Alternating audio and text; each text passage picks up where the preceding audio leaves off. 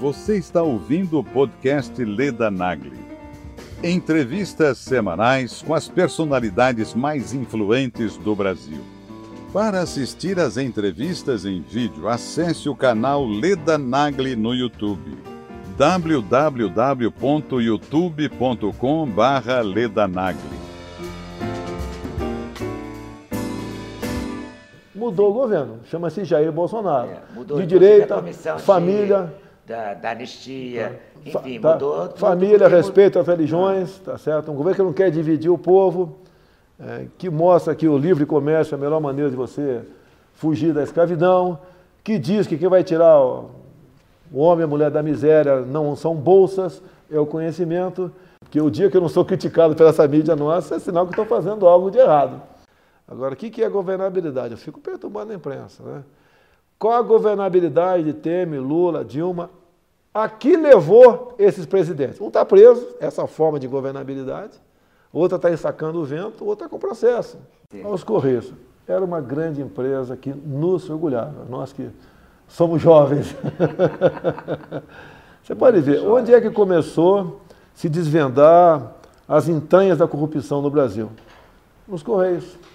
Um cidadão lá pegando um pacote de dinheiro e botando no bolso. Ali nasceu o mensalão. Eu acordo uma, duas vezes à noite, daí eu. É um sono picado, vamos assim dizer, no máximo quatro horas. E daí eu fico ali, leio, vou no- na internet, é, Facebook, e faço e vou me inteirando do que, tá, do que, do que está acontecendo. Não estou preocupado com reeleição, Leda. Se eu me preocupar com reeleição, eu acabo atendendo todo mundo, sendo bonzinho. Não vou falar nunca a palavra não. O que mais tenho falado é a palavra não.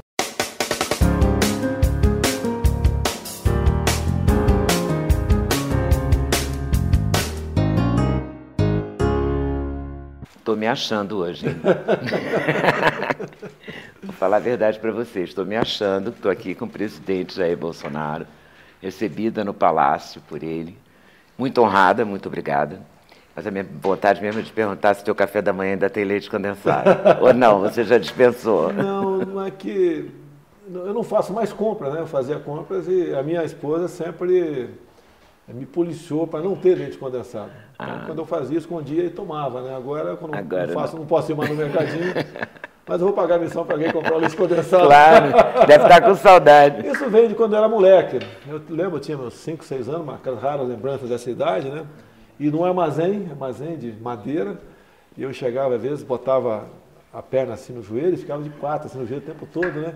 E meu pai falava, eu quero leite moça. Daí eles brincavam, né? Olha, moleque, é leite de moça, né?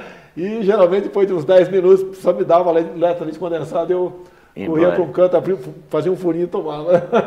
Aí você passou para a vida sei, adulta. Eu gosto disso aí, eu, abuso da alimentação, de gordura, de, de- de doce, eu abuso. E agora, mesmo depois do- da facada, você Não, continua? isso, Mesmo durante a facada, eu tinha uma- um regime balanceado, eu nunca, nunca cumpri.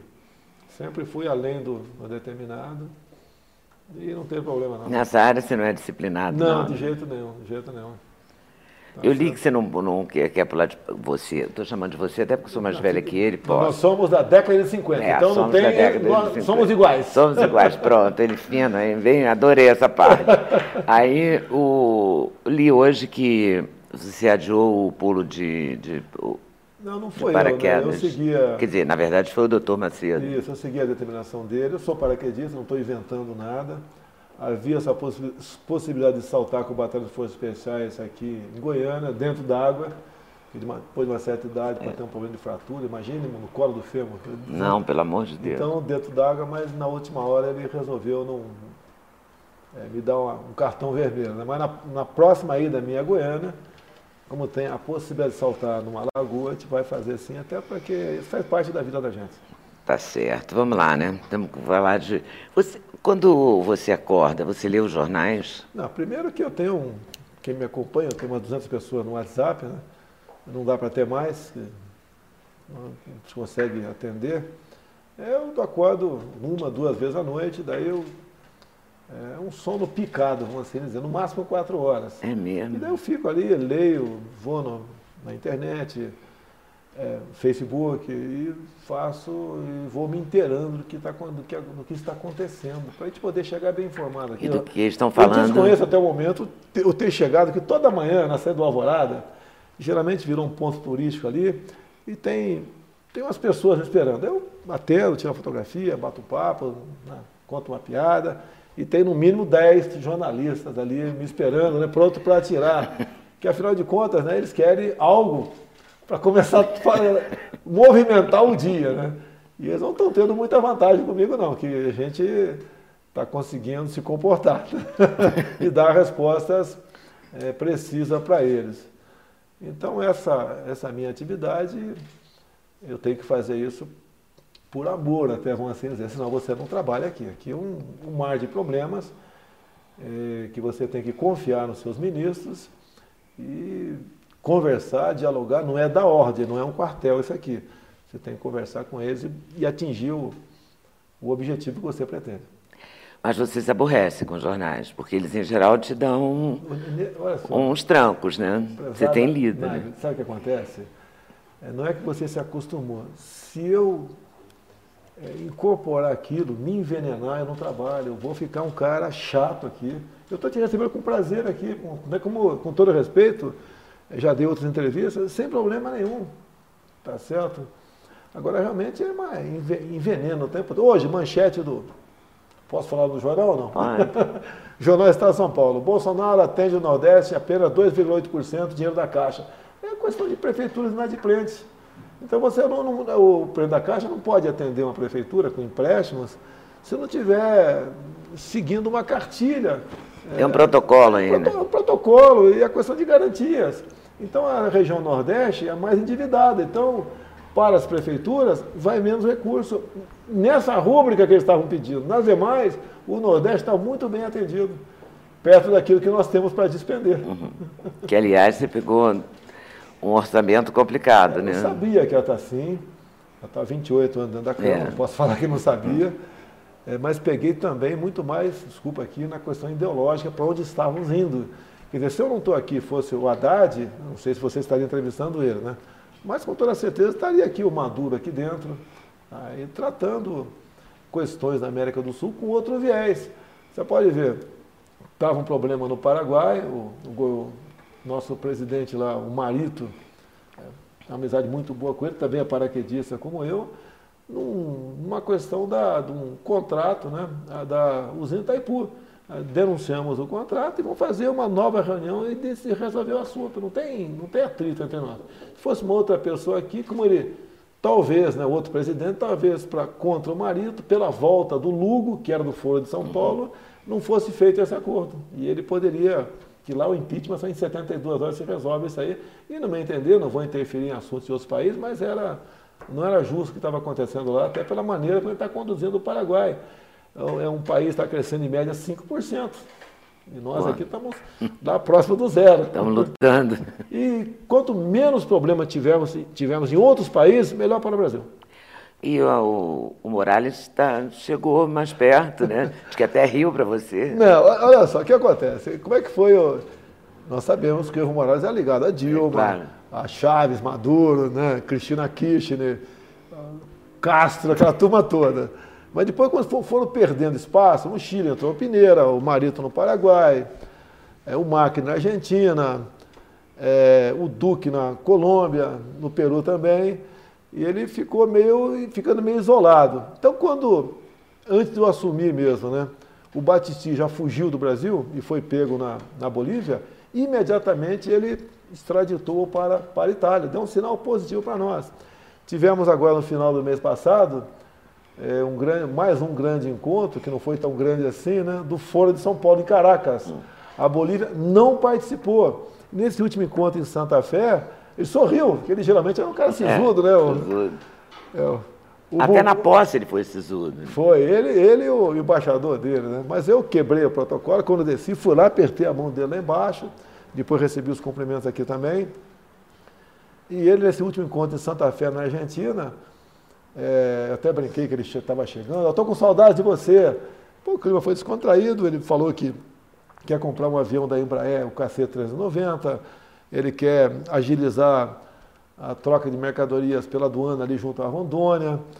Ah, tá certo? Eu pedi para o embaixador falar comigo, já que teve um primeiro contato comigo. Ele quer vender mais gás para nós.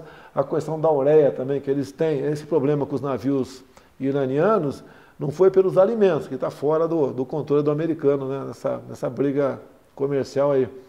E mais a ureia vindo da, da, da do Irã interessava para nós, mas nós, o, o, quem importou sabia do risco, tá? mas foi resolvido tudo. Não vai vir agora de novo, então não vai sair daqui o navio. Tá certo? Acertamos, estamos acertando, ah, praticamente acertada a questão da, da ureia, então o Evo Morales está indo muito bem. E eu aproveito até, olha, da questão do Evo Morales, que é um índio. Por que, que, na Bolívia podemos ter um índio presidente e no Brasil o índio tem que estar confinado numa reserva como se fosse um, um homem pré-histórico?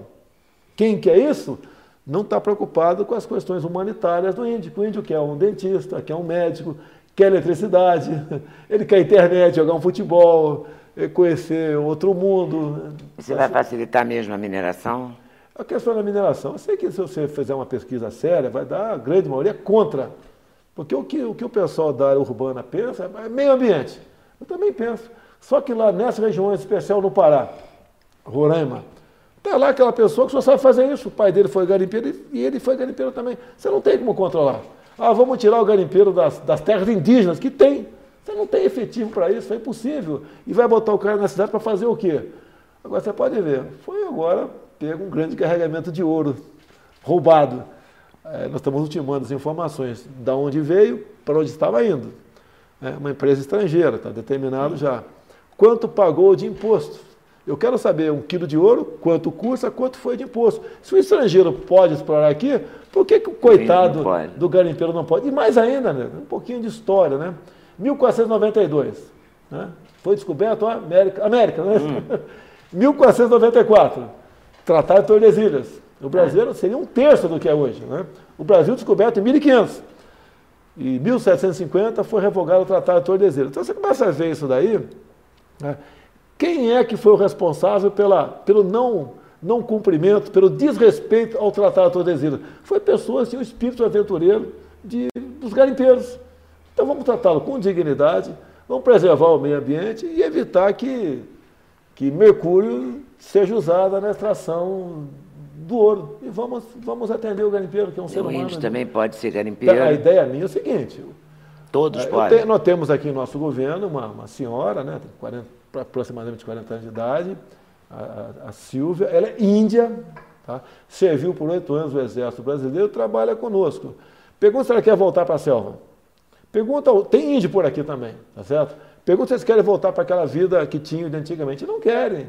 A partir do momento que o índio tem um contato conosco e aprende a não ter mais dor de dente, não aprende mais é, como é que se cura uma picada de cobra, que quando pica lá morre. É, como é uma. Começa a aprender também a questão de gravidez precoce. Lá a índiazinha, na, quando ela entra no, a primeira menstruação, você na segunda não tem mais, é engravidada, tá? ela passa, assuma, quer dizer, tem uma gravidez. Então eles começam a ver as vantagens, muitas que tem a nossa, a nossa cultura, a nossa civilização, e vem para o nosso lado. Nós, nós queremos dar isso para o índio. O índio também tem, vai ter direito, do que depender de mim, passa pelo parlamento, a não só garimpar, porque o fazendeiro do lado garimpa, bem como explorar sua terra, plantar soja, seja lá o que for.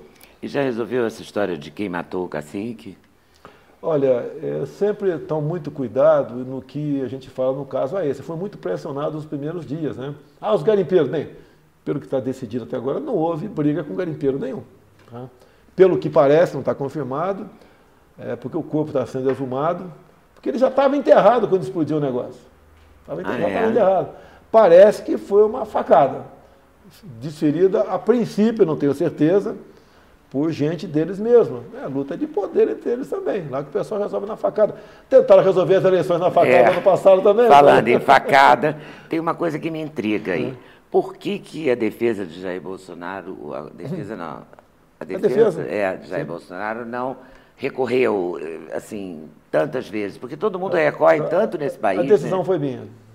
Tá? Ponto final. Ponto final. Mas por quê? Você ficou satisfeito com aquela resposta que o Adélio é doente mental? Não é questão de ficar satisfeito ou não. Olha o que acontece. Se eu recorro, eu tenho, tinha 99% de chance de ganhar. E em eu ganhando, ele poderia ser submetido a um, ao júri, tá certo? ser julgado, e a pena dele seria bem menor do que o homicídio, porque tentativa de homicídio. Mais um ou dois anos estaria na rua, é. sorrindo, numa boa. Nessa atual situação agora, ele vai estar condenado a uma prisão perpétua num manicômio judicial. Ah, não tem progressão no manicômio? Não, manicômio não. judicial, vai ficar preso lá a vida toda. Tá? E eu mandei um recado no meu Facebook que deve ter chegado, não os advogados dele, os advogados não são de defesa dele, são de defesa dos mandantes do crime.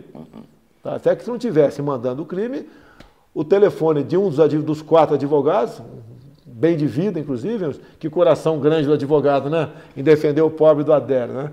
nós, com toda certeza, em a Polícia Federal entrando no telefone, é, teria contato ali que com toda certeza chegaríamos aos mandantes do crime. Então, o recado que eu mandei, estou disposto a conversar com ele, se ele tiver algo a falar para mim, que não seja advogado dele, que não quero papo com esse cara, eu estou pronto para, não para visitá-lo, conversar com ele e quem sabe ele queira falar alguma e coisa. Perguntar? É, se ele tiver o que falar para mim. A primeira pergunta seria quem mandou você que, matar? Nossa, aí. Mesmo a defesa, seja lá quem for, né? dizendo que é inimputável, porque é maluco, etc. Dá uma dica, foi ó, o, João da Silva. A gente vai atrás do João da Silva e podemos chegar a um, a um, bom, um bom desfecho nesse caso. Porque eu achava que logo que você assumisse a presidência, a gente ia saber quem mandou, né? Porque a Polícia Federal estaria sob a sua jurisdição e aí descobriríamos tudo. Mas... Olha o que acontece. Eu não posso é, exigir algo da Polícia Federal para fabricar um responsável. É. Se fosse, com todo respeito, fosse a esquerdalha, já ia culpar alguém por lado de cá. É, é norma deles. Né? Tanto é que eles inventaram uma tal de Comissão da Verdade do ano passado, o que vale é a palavra deles, o resto não vale nada. Tá? Vale levar em conta que quantos nós matamos por lado de cá. Aqui matamos sim, ninguém nega isso aí, foi combate. Agora por lado de cá não vale isso daí. Então a gente não está na mão do Sérgio Moro, que é o ministro ali, o, o processo ainda está em aberto. E vamos ver a palavra final da Polícia Federal. Concordo que parece um pouquinho demorado, já está na hora de apresentar alguma coisa.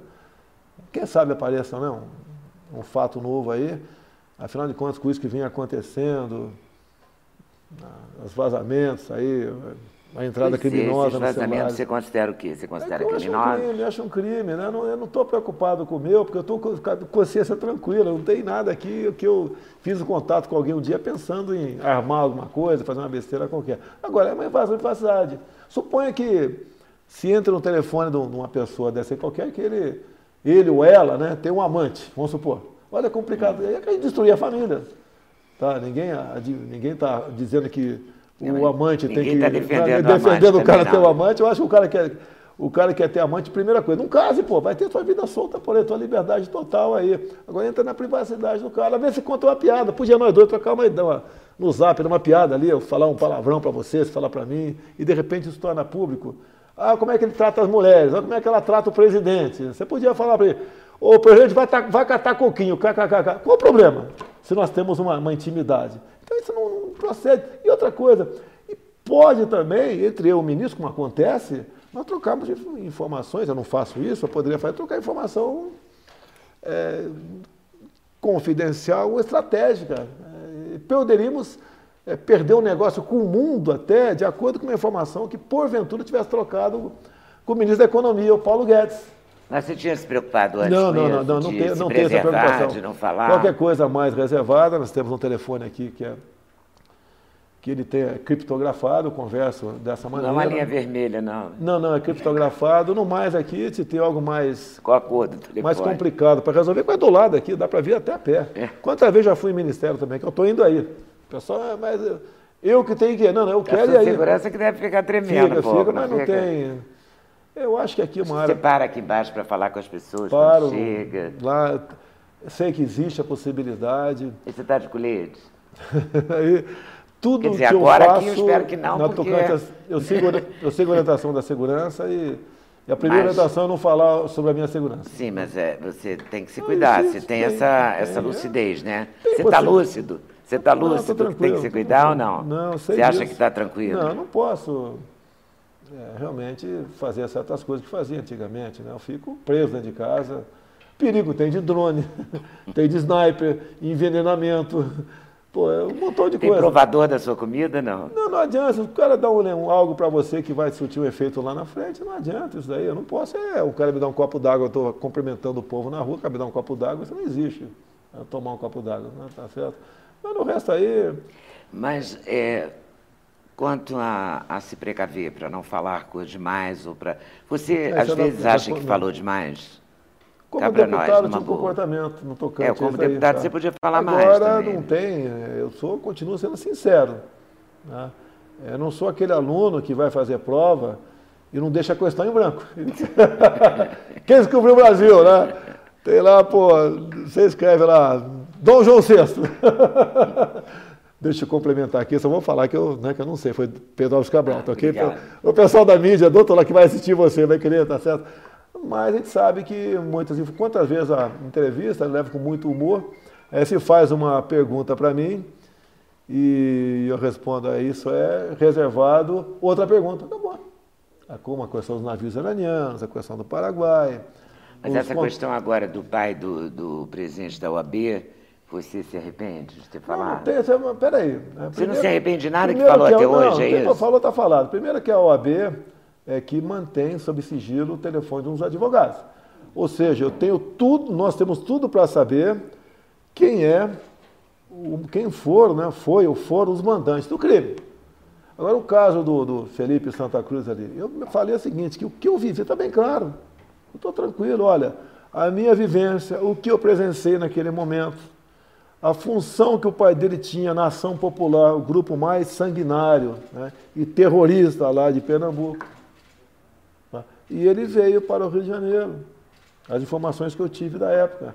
Veio para o Rio de Janeiro e o pessoal da ação popular daqui não gostou tá, de uma pessoa vir para o Rio sem ser do primeiro escalão e sem ter o positivo deles lá. Então eles não confiavam nele. tá? E daí o meu entendimento, pelo que eu ouvi, foi que o pai dele foi justiçado como tantos outros. Eu não ofendi em nenhum momento o pai dele. Agora ele ofendeu esses dias aí uma advogada, né? falou um palavrão para todas as advogadas. Você está tranquilo, porque hoje eu li nos jornais de manhã que várias pessoas escreveram artigos dizendo ah, o Bolsonaro tem que falar da, com orientação mais à esquerda, digamos assim. É, Bolsonaro tem que falar mais e falar muito para não chegar a 2022 e tal. Não estou preocupado com reeleição? Lida. Se eu me preocupar com reeleição, eu acabo atendendo todo mundo, sendo bonzinho. Não vou falar nunca a palavra não. O que mais tenho falado é a palavra não. Nós temos que preservar aqui o orçamento, a democracia, a liberdade, se preocupar com quem quer nos atingir pela luta do poder, é, levar em conta a história passada, obviamente, para você não errar e para você não deixar acontecer certas coisas erradas que houveram no passado bastante é, curto. Essa é que é a ideia nossa, é só isso aí, mais nada. Quando me acusava que eu ia ser um ditador, não sei o quê, perseguir É, gays. eu vi até que- alguns atores falando isso na, fora do Brasil, em entrevistas. Eu vi lá, tem uma, que uma atriz, está inclusive. é, perseguindo, você não. Ela falou, inclusive, que a cada. Eu mato dois índios por dia é, nessa entrevista. Se é a É. mesma pessoa. Não existe nada disso. O que, que eu estou fazendo aqui? Que estou afrontando a lei, a Constituição, os bons costumes. O que, que eu estou fazendo? Afrontando? Nada, nada, nada. Muito pelo contrário, a economia está reagindo. É, estamos aí é, recuperando os empregos. São números aí, que você não pode fugir no tocante a isso aí. Estão aparecendo investimentos. Estamos, tivemos agora a, taxa, a menor taxa Selic da história do Brasil. A Caixa Econômica Federal acaba de anunciar. 33 anos, inclusive, É, né? é, Eu redução de também. impostos. 33 anos que a taxa é menor. Agora, isso é em função de quê? Lógico, de um conjunto de coisas. né? O mais importante, a confiança. Você não empresta dinheiro para o teu vizinho se você não tem confiança nele. Você acha que a gente vai melhorar mesmo a economia? Você está. Olha só, as medidas que a equipe econômica do Paulo Guedes estão tomando né, estão animando os empresários. É, a reforma da Previdência, ela tem que ser feita. Eu considero uma quimioterapia. É, nunca fiz, mas sabe quem faz? Cai os cabelos, sofre. Mas se não fizer, É morre. Não, pior não, morre, Morre. né? Morre, tá certo? E muita gente se safa. Estamos tentando safar disso. Uma dívida interna na casa de 4 trilhões de reais. Quase meio trilhão de juros por ano. Não é fácil o Brasil. Aí vem a nova Previdência, reforma tributária. Né? É, nós aqui é, estamos desburocratizando muita coisa. Olha a nossa medida provisória da, da liberdade econômica, como está ajudando quem quer empreender, produzir, a ter menos burocracia pela frente. É, vamos entrar na reforma tributária tão logo aí decida a questão da Previdência, que está, tá, graças a Deus, está chegando, tá chegando ao fim. E tem a reforma administrativa também. Tam, também. Já estamos arrumando. Você vê. É muita coisa para arrumar também. Né? Ah, tem, porque é um Estado muito forte em cima do povo. É lei para tudo. É decreto, é lei complementar, é lei ordinária, é Constituição, instrução normativa, é um montão de coisa em cima, do, em cima de quem produz. Você vive, você vive sufocada. Isso, muita coisa foi deixada de lado. É, então, é, isso daí está dando um, um, bom sinalizador a, a, quem quer produzir no Brasil. Até quando muita gente reclama, né? Quer emprego. E critica o patrão, né? os patrões.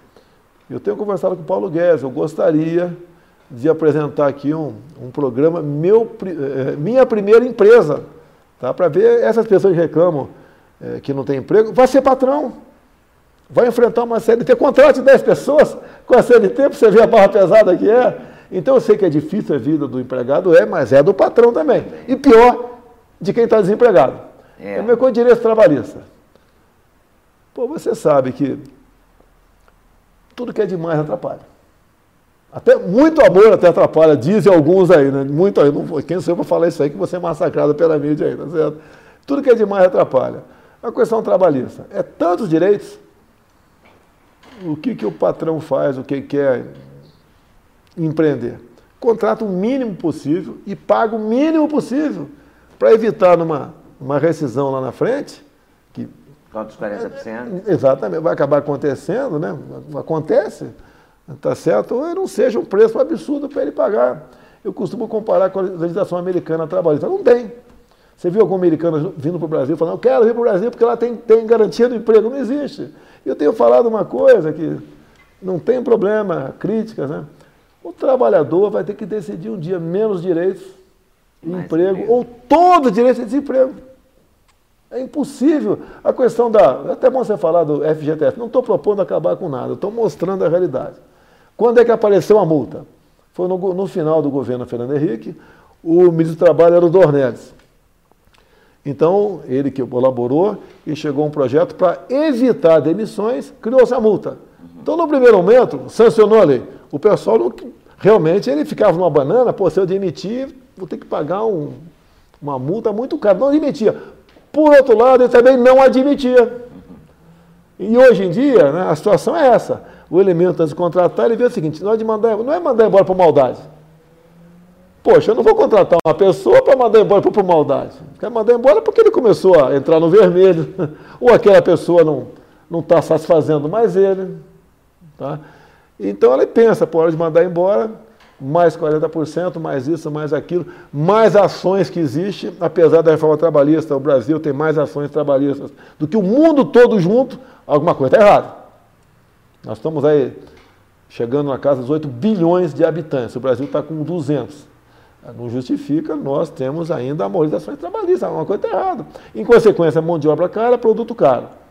Usando uma figura de, de linguagem, figura de linguagem, tá? Às vezes é é, vê como é difícil. Você, você, fabricar um prego no Brasil, você não tem como botar de forma competitiva em país nenhum do mundo, até vizinho nosso. Pela questão do, do, do, do, preço da mão de obra no Brasil. Esse acordo com os Estados Unidos, você acha que vai facilitar para a gente também?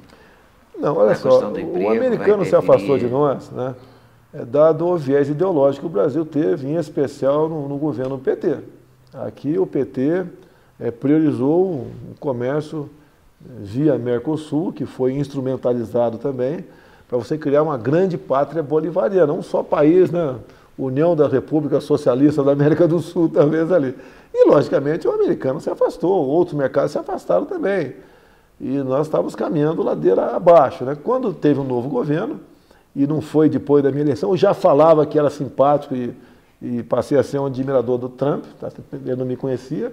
Depois fiquei sabendo até que, antes das eleições, ele tomou conhecimento que eu existia, que meu filho é, fez amizade com os filhos deles antes mesmo de eu ser, de eu ser é, candidato a presidente. E interessa esse eixo norte-sul né, de comércio ser implementado. O, o, Brasil é uma das últimas fronteiras em commodities. Agora, o que eu tenho falado com o Trump, falar com a equipe econômica nossa? É, sim, né, nós queremos fazer negócio com o mundo todo, mas queremos agregar valor naquilo que nós temos aqui. Agora, não é fácil, porque há uma, um pensamento, uma cultura, até nossa mesmo, de ser colonizado. Você não pode eh, sacar a espada e falar independência ou morte. Não temos como fazer isso daí. Agora, nós temos a biodiversidade amazônica que tem que ser explorada. Né? Reservas na região amazônica, que estão em reservas indígenas, que, no meu entender, tem que ser explorada de forma, de forma racional. É, mas né? de forma sustentável também. Sim, né? sustentável, sem problema nenhum. Agora, esse país. Agora, a, sua, a política do ministro da, do Meio Ambiente é das mais criticadas né, do seu governo. Há um interesse enorme em esculambar. Por que, que, você acha que isso acontece? Há um interesse enorme de fora do Brasil para nos atingir, né? nos caluniar. Porque se você. Eh, se lá fora se cria um mecanismo. Caso crie um mecanismo, né, que ó, vamos aí embargar alguma coisa, dificultar, sobretaxar sobra, o, comércio vai ter que ser feito com outros países. Por exemplo, imagine o Brasil e os Estados Unidos unidos. Aí pega a Argentina também, que é muito bem-vinda. No tocante ao, aos commodities. Pô, nós somos, nós dominamos o mundo. Vamos fazer a, a nossa OPEP dos commodities. Nós dominamos o mundo. E devemos nos unir, a gente, de preferência, melhor do que nós. Nenhum país faz caridade. Caridade é da boca para fora. Fazem negócio e com todo respeito aos países da América do Sul aqui, né? temos interesse, sim, até o Chile investe aqui, a Argentina também, mas cada um o seu devido valor. E interessa para a Argentina ter um bom relacionamento com o MAC, que o Brasil vai bem. O Brasil indo bem, a China também tem seu comércio potencializado. Agora, com os Estados Unidos, o Trump mesmo falou esses dias que quer fazer um negócio quer fazer comércio conosco via Mercosul. A própria Bolívia quer entrar no Mercosul, mas a gente vai ter que impor condições. Como a Venezuela entrou no grito, no, no governo passado, né, retrasado, entrou no grito. Né, não posso, no grito não. É, nós entendemos, queremos o bem da Bolívia, mas ele vai chegar para dançar conosco no final do baile, tá certo? Então a, a, o ritmo vai ser o nosso. Mas a Bolívia é muito bem-vinda nesse negócio, mas muito melhor, obviamente, são os americanos. Fala um pouquinho de privatização. Hoje eu li que você é a favor da privatização da Eletrobras, né? E os Correios estão em greve pela milionésima vez. Você já falou também na privatização dos Correios. Olha, Isso está de pé para você? Os Correios. Era uma grande empresa que nos orgulhava. Nós que somos jovens. você Muito pode ver, jovens. onde é que começou se desvendar as entranhas da corrupção no Brasil? Nos Correios cidadão lá pegando um pacote de dinheiro e botando no bolso. Ali nasceu o mensalão. Por, é. Quem falou foi o Roberto Jefferson. O Paulo Guedes diz, com todo respeito aos servidores públicos, que em algumas estatais são verdadeiros ninhos de rato. Eu concordo com ele. Tá? Então, olha só, o que, que funcionaria melhor? Essa empresa, como está, não está sendo loteada por nós, que não é nossa intenção é essa. Tanto é que, tanto é que nós cortamos muita coisa, tem pessoas técnicas nos Correios também, em tudo quanto é lugar, mas estão aparelhados. Em estando aparelhados, tá, você tem dificuldade para aquela empresa ir para frente. E é passa a ser um foco de corrupção. Então, como é que a gente acaba com isso? Privatizando. Tá, hoje em dia, como é que está os funcionários do Correio? Está em greve por quê? Quem é que acabou com o fundo de pensão dos Correios? Foi eu? Quem acabou foi o PT. O PT vendeu papéis para a Venezuela, do Postales vendeu para a Argentina de Cristina Kirchner, fez, acabou com o fundo de pensão, tanto é que eles dobraram o desconto, previdenciário, para não quebrar a aposentadoria lá do, do, dos mais velhos que estão recebendo. Essa é a intenção. Agora, pior do que está, pode até ficar, mas se privatizar, a tendência é estabilizar e melhorar. Mesmo caso de Eletrobras? Também. É, eu não quero falar coisa aqui que a gente, em chegando aqui, que a gente começa a tomar pé da realidade como eram as indicações de diretoria de estatais do sistema elétrico. É uma coisa terrível. Tá? Com que intenção, com que objetivo? Não era para a empresa é, produzir mais energia é, e mais barato. A intenção não era essa. Tanto é que a Eletrobras bateu lá embaixo. Tá? Sendo, nosso governo já recuperou, se não me engano, se não me engano, tenho certeza, quase 20 bilhões de reais seu valor. E está em franca recuperação. Só o anúncio da possibilidade da gente sanear a empresa para talvez é, privatizar lá na frente, já subiu suas, uh, os seus papéis subiram na Bolsa. E estão acreditando na gente. O Brasil está acreditando na gente, o empresário, o pessoal de fora do Brasil também. Tenho recebido constantemente gente aqui do, do mundo todo. Mas você tem recebido também empresários brasileiros dispostos a dar, gerar emprego? Essa semana mesmo eu recebi, teve aqui uma conversa informal, depois fui jantar com eles. É, o Luciano Vang da, da Van, ah. O Flávio o da Tecnisa também, o Meia Nigre. E é uma constância receber gente aqui para conversas informais, bater um papo. A maioria vem para cumprimentar, agradecer, dar sugestões. É, essa medida provisória da liberdade econômica também, os empresários é, têm colaborado, procurado o parlamento para a gente agilizar a votação dessa medida provisória. É, é, as relações trabalhistas estão melhorando, até sindicalistas, né? tem conversado conosco, porque se, matar o emprego, eles também não vão ter como arrecadar. Não vai, vai ser sindicato do quê? Sindicato dos empregados? Pô? É, mas isso é mais ou menos natural, porque também você é o presidente de todos os brasileiros, né? Aqui não tem, eu recebo... Não é só de quem votou em você, então tem que receber todo mundo mesmo. Já tive uma reunião com, a, com os governadores do Nordeste, são nove estados, tinham sete presentes. Mas é essa história do Nordeste? Tá... Não, o que eu falei pro, pro, pro Onix, você vê, não chamei eles de Paraíba. E se fosse, qual o problema, tá? Eu falei o da Paraíba, é o governador da Paraíba e depois o governador do Maranhão. São os dois que vêm nos nossos ministérios, conversam, levam recursos para os seus estados, chegam lá, anunciam o que conseguiram e descem o cacete em mim. Então o que eu falei? Tem que tratar os caras de forma diferente. Não é negar. Nós temos dado muito para o Nordeste, que é uma coisa simples. O Marcos Pontes acabou de anunciar. Mais de 2 milhões de alunos do Brasil estão com sinal de internet, né, colocado por ele desde janeiro até agora. A grande maioria, norte e nordeste. Então é uma satisfação quando você vê uma escola do interiorzão, do, por lá do, do Agreste, é, do lugar mais distante da Amazônia, a molecada recebendo sinal de internet. Com Wi-Fi, os caras têm esse acesso, isso é coisa que não tinha. E era um satélite que estava aí rodando, tá? Ou até rodando ele parado, não sei, tá? não vou entrar em detalhe para nego me criticar aí depois ali, mas sei que o satélite está lá em cima lá. Se é geostático, não sei. Gastando, nós gastamos, levando-se em conta a vida útil e o que se gastou para lançar e produzir, tá? e construir, 800 mil reais por dia, sem utilização. Então o Marcos Pontes resolveu, estava judicializado o satélite, né? até satélite recebe, recebe visita do oficial de justiça aqui no Brasil. Tudo que se pode complicar, você faz aqui no Brasil. E resolver esse problema, e vamos chegar ao final do ano a mais 3 milhões de crianças em sala de aula tendo de satélite. Não é só criança, não. Em aldeia indígena estão botando também anteninha lá, no raio de 200 metros o pessoal pega Wi-Fi. Quero que, eu quero que os índios aí sejam, aprendam cada vez mais o que nós temos de bom. Está tendo uma aceitação excepcional. Até eles querem agora, quando está chegando na casa 3 milhões de crianças, que eu vá numa escola do Nordeste. Eu já falei, olha, vou, mas vê se a gente vai numa aldeia indígena também. Para mostrar que nós estamos tratando o índio como ele merece, como, como cidadão. Como cidadão, queremos que ele evolua e que, se, quem sabe um dia chegue aqui, não como eu, Evo Morales, porque o Morales está meio. Está um pouquinho de esquerda ainda, tá certo? Mas um, um índio de direita aqui ocupando esse planalto aqui. Vem cá. O, a imprensa tem te criticado bastante, né? Sim.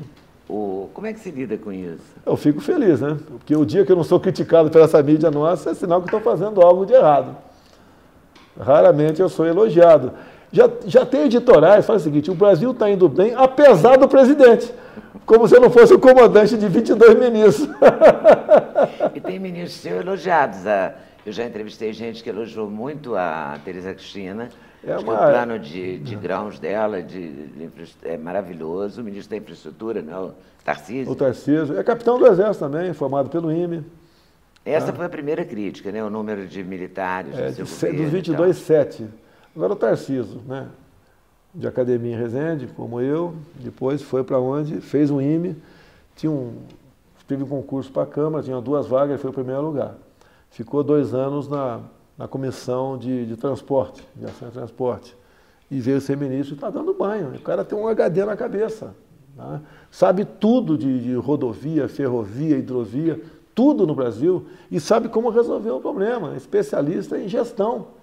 E ele, qualquer lugar que ele vá comigo, ou dar uma entrevista aqui, você perguntar como é que está a BR-163 no Pará, ele fala para você que agora, fala. Tá? Qualquer negócio, fala e, e, o que pode fazer, se tem recurso ou não, e como fazer. Em grande parte, ele está mexendo tudo isso com custo zero para nós, é concessão.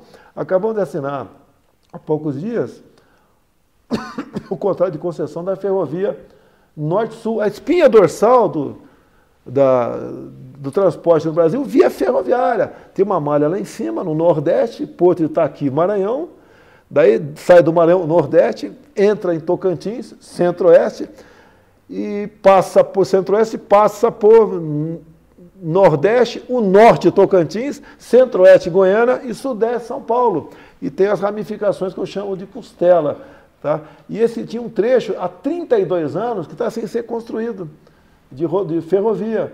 Então, um grupo é, resolveu é, comprar é, é, e fazer isso daqui e tem uma prazo de concessão, não sei quantas décadas, que eles vão operar isso daí. Nós vamos. Que, qual o objetivo dessa? O transporte ferroviário é o mais barato depois do aquaviário. Menos consumo de óleo diesel, que custa caro para o Brasil. Menor número de acidentes, menos caminhões nas pistas, tá certo? Menos destruição de estradas é, asfaltada, porque destrói caminhão carregado, destrói a estrada asfaltada e custa caro para, para todo mundo no Brasil. E não é só você é, escoar o que o Centro-Oeste produz, em especial de, o, a, a, questão do, dos commodities, né? É, que vem do campo, geralmente, né? soja, etc. É também o que chega no Porto de Santos, está aqui, vai, vai para o container para todo esse coração do Brasil. E esses Estava trens... na hora de investir em ferrovia no Brasil, né? Ah, Mais do que já tinha passado da hora Sim. até. E o que é muito importante, esses, esses novos trens, né? Eles são trens com dois andares. então, cada, cada locomotiva, na verdade, está puxando é, dois, dois conjuntos de, de, de, um conjunto de vagões duplicado aí. Você falou que o, do, dos ministros, você está fazendo sete meses de governo por esses dias, eu acho. Hum. É, qual é a sua avaliação? O que, que você acha que se avançou mais e que você acha que avançou menos e gostaria de ter avançado Tudo mais? Tudo está avançando muito bem. Não tem ministro que está parado aqui. Não existe, né? Você está satisfeito com o seu ministério? Satisfeito com o ritmo? Se não tiver do... o chão, a gente conversa, né? Lançamos o programa agora Médicos pelo Brasil. Tá? Começa a 13 mil reais, chega a 31 mil salário. Tá? é, contratados pela CLT, médicos brasileiros, não tem cubano aqui não, nenhuma armação. Né? Mas tem uns ah. cubanos querendo fazer o revalida para ficar aqui. É, né? Isso aí eu, eu, complemento contigo esse aí. Hum. Então, são 18 mil vagas, a grande maioria norte e nordeste, diferentemente do, do PT, que era o sudeste aqui, não sei por que o sudeste, né? E respeitando o médico brasileiro. Os cubanos não eram respeitados, a família estava refém lá. Se o cara fizesse uma besteira aqui, a família sofria lá. E os cubanos ficaram aqui, aproximadamente 2 mil, ficaram por quê? Muitos casados com filhos. É, mas o cara vem medo.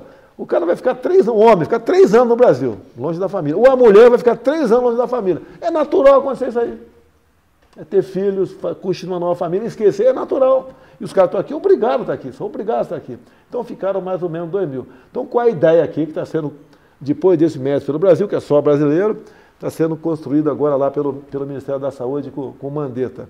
Juntamente com o Conselho Federal de Medicina, não tem nada, nós não queremos impor goela abaixo nada aqui, conversar com todo mundo como um acordo. Tem uma proposta que vai ser discutida ainda, ampliada, vamos ouvir mais gente, que eles possam, por dois anos, né, entrar nesse, num programa tipo os mais médicos, com salário integral, tudo certinho para eles, e em acabando os dois anos, tá, revalida. Tá? Não, não passou, vai arranjar outra profissão. Tá? Ou então ficar como enfermeiros, ganhando menos. Tá? É uma proposta para eles que nós não podemos. É, eu sei que tem muito brasileiro desempregado, sei disso. Tá certo? Mas esses cubanos aí que acreditaram na gente. É, e, e, é muito bom até, muitos deles estão tá aqui porque eles mostram como viviam lá em Cuba. Tem muito moleque aqui, é, boizinho, né? É, metido a espert, espertalhão com a camiseta do Che Guevara no, no, no, na barriga lá. O cara fala, olha, Você sabe quem foi Che Guevara, o exterminador de gays? O que, que ele fez na, na Revolução Comunista? Quantos ele matou? A vida que nós vivemos lá. Tá? Entra no Google, vê como é que está Cuba, vê como é que está a miséria que está lá. Um profissional em Cuba ganha em média 20 dólares por mês. Você quer isso para o teu Brasil? Você quer não ter liberdade de sair do teu Brasil? Lá não tem internet. Tem nada lá, não tem nada lá. É um pobre povo coitado que está lá. Tem muita pena desse povo, até serve até com propaganda para mostrar, está errado. O que é? Tira essa camisa de Che Guevara, isso é maluco, pô. É, interessa por esse lado também. O, vamos falar um pouquinho da cultura, que a gente não pode deixar de falar. É, a cultura bate em você, o povo da cultura bate em você bastante, né? É, Ancine. Olha só, mudou vai... o governo. Mudou Sim. o governo. Chama-se Jair Bolsonaro. É, mudou de direita, comissão família. De da, da anistia, enfim, tá, mudou tudo. Família, respeito às religiões, ah. tá certo? Um governo que não quer dividir o povo, é, que mostra que o livre comércio é a melhor maneira de você fugir da escravidão, que diz que quem vai tirar o, o homem e a mulher da miséria não são bolsas, é o conhecimento. E quando você fala em Ancine, de uma forma ou de outra, tem dinheiro público lá. Você vai fazer um filme da Bruna Sufistinha? Eu não estou censurando, mas esse tipo de filme eu não quero. Quer insistir? a gente extingue assim, né? Sim, mas você não quer financiado pelo dinheiro público. Sim. O privado, o problema é de vontade, quer É isso? O que, que eles aproveitam? É isso que você é, pensa? O que, que alguns da cultura aproveitam? O cara quer censurar. Não quer censurar. Então, a primeira medida, tem decreto, vem para Brasília assim. Já tem crítica, aí vai tirar do Rio, qual o problema? Vai ficar na nossa asa aqui, ó. Agora, se não chegar, não chegarmos a um, a um bom termo, porque tem funções ali que é mandato, não posso acabar. Os caras fazem o que bem entende. É para fazer o que bem entende, a Ancine foi criada por medida provisória. Se é para continuar, não quiser entender que mudou o presidente, e o presidente tem autoridade e respeita a família, eu mando uma medida provisória para o Congresso. Eles vão aprovar a MP, eu não sei, mas vou fazer a minha parte. Nada contra a cultura, mas mudou. O que que, olha só, malandramente o que eles fizeram? Quando eu bati no caso Bruno Sufistinha, eles procuraram lá quem pediu recurso né, para fazer, acharam um cara que de boa fé havia pedido 500 mil reais para fazer um filme a meu respeito. Então o pessoal aprovou rapidamente, para dizer que eu estava agindo como Lula. Minha, minha assessoria ligou para essa pessoa, pediu para ele retirar o processo, ele retirou o processo, que eu não quero filme nem de Bolsonaro, nem Bruno Subestinha. Quiser fazer de Bolsonaro, até estão estudando esse mesmo produtor, pedir dinheiro, fazer uma vaquinha aí e fazer um filme a respeito. Ele quer fazer, levando-se em conta a eleição, a facada até, até a eleição. Tudo bem, mostra a verdade, é, sem problema, mas não com dinheiro público como foi o vexame do Lula, o filho do Brasil. Ah, pelo amor de Deus, tá certo? Eu não sei quantos milhões custou aquele filme, mas dinheiro para contar uma mentira sobre quem foi o Lula. Você já recuperou muito dinheiro desses desvios que a Lava Jato acusou? Não, tem, sempre tem uma, um acordo de leniência, de leniência assinado. É, o nosso ministro da, da CGU, da AGU, tem trabalhado nesse sentido. Quase toda semana entra ali centenas de milhões no cofre, porque, porque as empresas é, tem que continuar funcionando. Você não pode. Ó, não tem pena de morte no Brasil. Você não pode dar pena de morte para o empresário também. Fizeram errado, agora muitos, velho, acredite. Tá tem um mau empresário, péssimo, sem vergonha. Tem um honesto e tem um chantageado. Muitos foram chantageados pelo PT. Ou seja, se você não, aceita, não, aceita, não, não nos der alguma coisa, você não vai ter um contrato, você vai quebrar. O cara dá por fora e acabou sendo descoberto lá na frente. Daí deu problema. Está preso muitos, né? E agora, se a gente puder fazer uma coisa de leniência, paga uma multa lá, etc., e segue a empresa, a gente faz. Eu duvido que essas pessoas vão voltar a fazer besteira. Até que o meu governo aqui, até o momento, não vi nenhuma acusação de corrupção, nenhuma. Se tiver, a gente vai pro pau Você direto. vai ser implacável? Ah, não há menor dúvida tocante isso aí. É, tem, tem ministério aqui que tem um orçamento muito grande. Apesar dos problemas que nós temos, tem um orçamento grande, tá certo? A saúde, por exemplo, compra de medicamento, um montão de coisa a educação também. Você tem que ter zelo com isso aí. Agora, são ministérios que também têm um certo aparelhamento. Em havendo qualquer coisa sendo culpa de qualquer ministro nosso, daí toma as medidas imediatamente. E você considera a educação fundamental, a saúde fundamental? Olha só, vamos por parte, educação. Não. O governo do PT dobrou uh, o orçamento da educação e a qualidade caiu. É, tem um tal de Paulo Freire ali que Pelo amor de Deus, além. É polêmico. Não, não é polêmico, não. É, não deu certo. Por que, que não deu certo ao longo do governo do PT? Você pega as provas do PISA, que são feitas de três em três anos. A qualidade só cai. Em média 65 países, estamos em 61 primeiro lugar e, em média, em to, todos os requisitos, que é ciência, matemática e língua, né? português no caso aqui. Tem prova que é tomada deles, né? Regra de três simples. Um dólar vale quatro reais. Olha a conta difícil, um dólar vale quatro reais. Três dólares são quantos reais? 70% erra na nona série do ensino fundamental. A molecada em média com 15 anos de idade. Você quer esperar o que dessa molecada? Com a indústria 4G aí, com a inteligência artificial. Você vai esperar o quê? Daí eu fico com pena, né?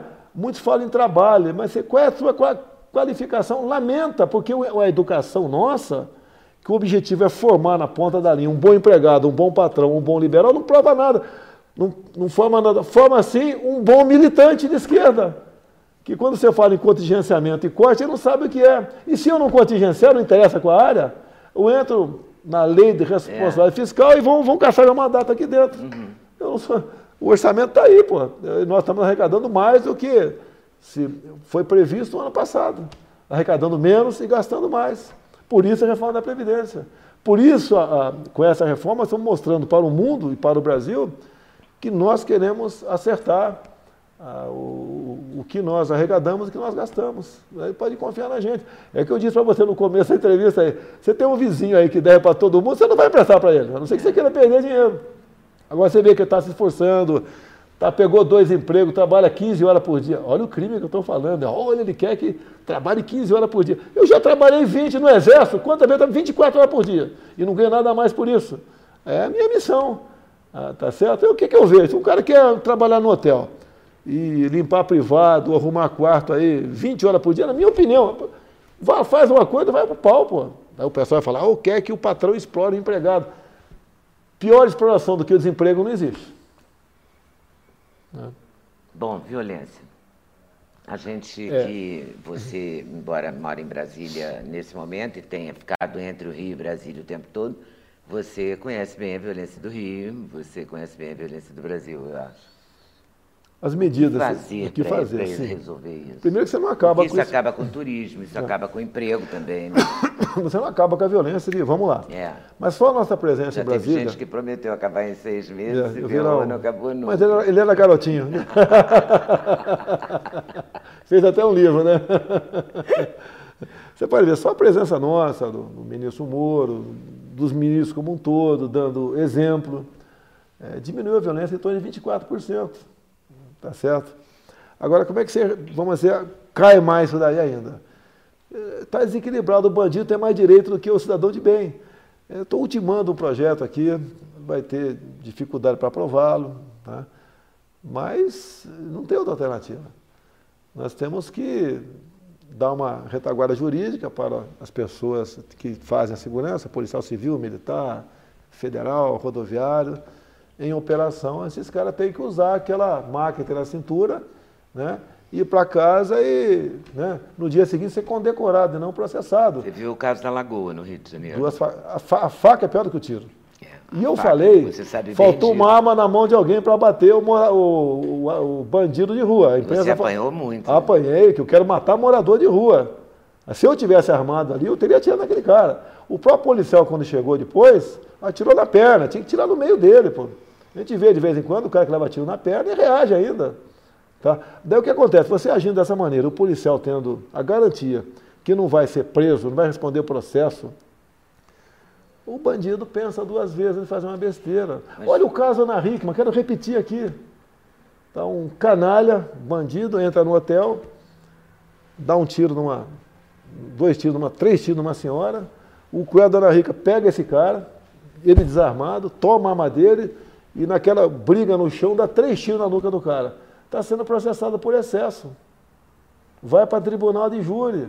E, e já, já tem anos esse processo aí. O Ministério Público de Minas Gerais recorrendo o tempo todo. É, qual é exemplo que nós estamos dando? Que crime compensa. Se você, se um cara entrar na tua casa, você tiver uma arma legal, você pensar para atirar nele, você está morta. Você tem que atirar nele. O cara tem que saber que se invadir uma propriedade privada, tá? ele vai ter uma reação. E esse projeto nosso vai entrar nesse lado também. Mas você consegue aprovar no Congresso? Olha, por decreto eu dei porte para posse de arma de fogo, né, para porte, para toda a propriedade, por exemplo, do, do homem do campo, Do homem do to- campo. todo o campo. Está para ser votado um projeto é, de um senador do Rio Grande do Sul, se eu não me engano, por lei, melhor, daí melhor que decreto, por lei, fica valendo. O Rodrigo Maia vai botar em pauta isso aí, ele é simpático à causa. É, mas a partir do momento que eu entro no excludente de ilicitude, ao defender a minha vida ou de terceiros, a minha propriedade de terceiro, o meu patrimônio de terceiro, a violência cai assustadoramente. Os caras vão morrer na rua igual barata, pô. E tem que ser assim. Quer ver uma coisa? Eu estou parado aqui com o meu carro, tem dois seguranças comigo. Já aconteceu no Rio de Janeiro com uns policiais civis, militares, algumas das Forças Armadas que tem pó de arma. Tá? A gente combina, né? Ó, se eu tiver um assalto aqui na frente, qual é a nossa atitude? O que a gente vai fazer? Não pode deixar para decidir na hora. Daí, vamos atirar, daí o cara fala, o, deputado, pô, se atirar, pode a pessoa que está sendo assaltada é, falar o seguinte, né? Morreu o cara que estava com a arma na cabeça dela. Ela pode até falar, ele só queria meu relógio, ele é uma vítima da sociedade, vai ser uma testemunha contra nós. É verdade, é verdade. Agora, uma ação como essa, nós temos que interferir ou intervir, não interessa o que aquela pessoa na frente vai falar, nós temos que abater esse cara. Porque ninguém. Se, se, olha só, eu lembro de um caso, Cabo Camata. Ele foi prefeito de Cariacica tem uns 30 anos, cabo da PM. Como ele já morreu, eu posso falar, né? Tinha muito assalto a ônibus. Ele começou a pegar os colegas dele na reserva, outros tempos, né? melhor do que hoje no tocante à segurança, muito melhor do que hoje, e começou a botar dois, três atrás do ônibus, descaracterizado. Quando o cara anunciava o assalto, primba! Pô, matou três, quatro, acabou o assalto. a ônibus. Vagabundo não foi mais assaltar ônibus, acabou o assalto a ônibus. Está chegando num ponto tal que você é obrigado a agir dessa maneira. Uma coisa muito importante. Você, quantas vezes você viu as, as Forças Armadas, o Exército nas ruas do Rio de Janeiro, GLO, garantia da lei da ordem. Você viu esse ano? Não. E não vai ver. Tá? Porque a caneta é minha. A caneta bica é minha. Que é sua. Eu, eu, eu tenho que ter responsabilidade. Se eu assino um decreto GLO e boto ali do soldado até o general na rua, eu tenho que dizer para ele, olha, eu confio em você, tá? e se você entrar em um confronto, matar alguém com mais de dois tiros, você não vai ser processado por excesso. Se ocorrer, por exemplo, algo colateralmente, matar o inocente, eu tenho que te garantir a tua liberdade, e no momento eu não posso garantir. Então o que, que eu quero? Liberdade para os caras agirem. Se o Congresso me der essa liberdade para os militares agirem, eu boto a tropa na rua. Eu não vou, ser- eu não vou visitar meu sargento, meu cabo, meu coronel na cadeia. E mais ainda, Leila, você já teve seus 20 anos de idade, tá? Eu também já Claro. tive. Bons tempos nossos, bem, Muito bem- bom. sem aditivos, não lembra? Você pega um soldado no Rio de Janeiro, cara torce lá para o Flamengo, para o Vasco, Botafogo, tem sua namorada, né? se tiver serviço no sábado, domingo, vai para a praia. Ele está numa operação GLO. De repente, está com um fuzil numa área urbana. Alguém botou aquele fuzil no peito dele, pô. Ele não, não catou aquilo, achou aquele fuzil no mato, tá? E tem um, um sufoco, ele atira e mata o inocente. É justo você, esse garoto ir para uma auditoria militar e ser condenado de 12 a 30 anos de cadeia? Como é que ficam os pais dessa, desse garoto? Como é que fica esse jovem? Fala, pô, só vou poder requerer daqui a, a, um, a um sexto, não sei a dois quintos, requerer aí a, a, a, a, como é é? a condicional, tá certo? É uma irresponsabilidade minha que assinei a GLO. Então o que, que eu quero? Ele está na rua, ninguém está com permissão para matar, atirar, sair dando rajada para qualquer lugar, mas em havendo é, confronto, pô, ele atira e vai para casa tranquilo. Se você fizer isso, atirar em três, quatro, cinco oportunidades, quando chegar a tropa, a vagabundagem toda vai correr. Pô, os caras estão chegando para atirar. Mas você acha que você consegue aprovar essas Se coisas? não conseguir aprovar, a BIC não tem GLO, se entenda com a população. E eu consigo convencer todo mundo, porque pode ser, o teu filho que está prestando serviço militar obrigatório. Pode ser o teu, o teu marido, que é sargento do Exército, teu cunhado, que é capitão da, da, da- Marinha. Tá?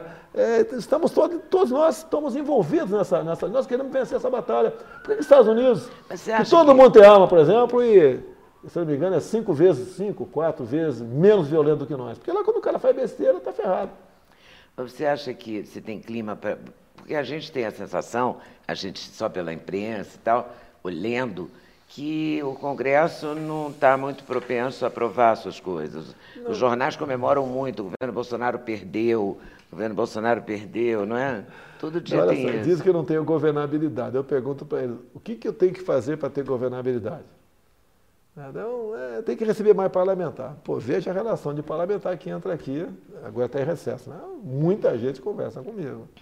Agora, o que, é governabilidade? Eu fico perturbando a imprensa. Né? Qual a governabilidade de Temer, Lula, Dilma? A que levou esses presidentes? Um está preso, essa forma de governabilidade, outra está ensacando o vento, outra está com processo. Tá certo? Então, o que, que aconteceu? Está acontecendo de bom aqui em Brasília no poder. Tá? O jornalista sério, que tem alguns que são sérios, né? olha, realmente está valendo a independência dos poderes. E hoje em dia, o que eu vejo, até por um retrato da Previdência, os deputados também querem isso. Os, muitos senadores também querem isso aí. Que o risco da governabilidade antigamente é muito alto. Tá certo? Eu, eu digo que tem uma coisa, você não vai responder. O que, que é mais importante do que a vida? A vida. Não, é a liberdade. A liberdade. Se você estiver preso, igual o Lula está, é, não tem graça eu nenhuma. prefiro morrer do que estar numa situação daquela. Tá certo? E como é que você consegue a liberdade? Eu, deputados, senadores, você, o povo, o vendedor de pipoca, o empresário, sendo honesto e cumprindo as leis. É isso que nós queremos. E o parlamento está entendendo muito bem.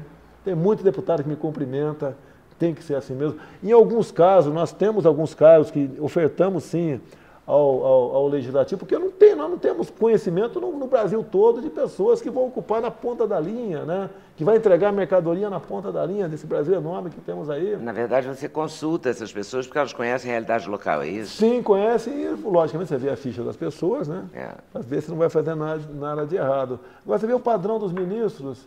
Você pega, Leda, faz um trabalho, Leda, dever de casa para você. tá pega os nossos ministros, são 22, tá? Depois pega o governo Temer, Dilma e Lula. E bota os respectivos ministros na linha. Depois você vai comparando os nossos. Pega o Marcos Pontes. Eu não vou falar o nome dos outros. Mas veja os demais da ciência e tecnologia. Não dá para comparar, Leandro.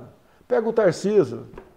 Pega o ministro da Defesa. Da Defesa dá para comparar com o do Temer, que era um general Silvio Luna. Daí você pode comparar, tem uma certa equivalência ali. Agora os demais.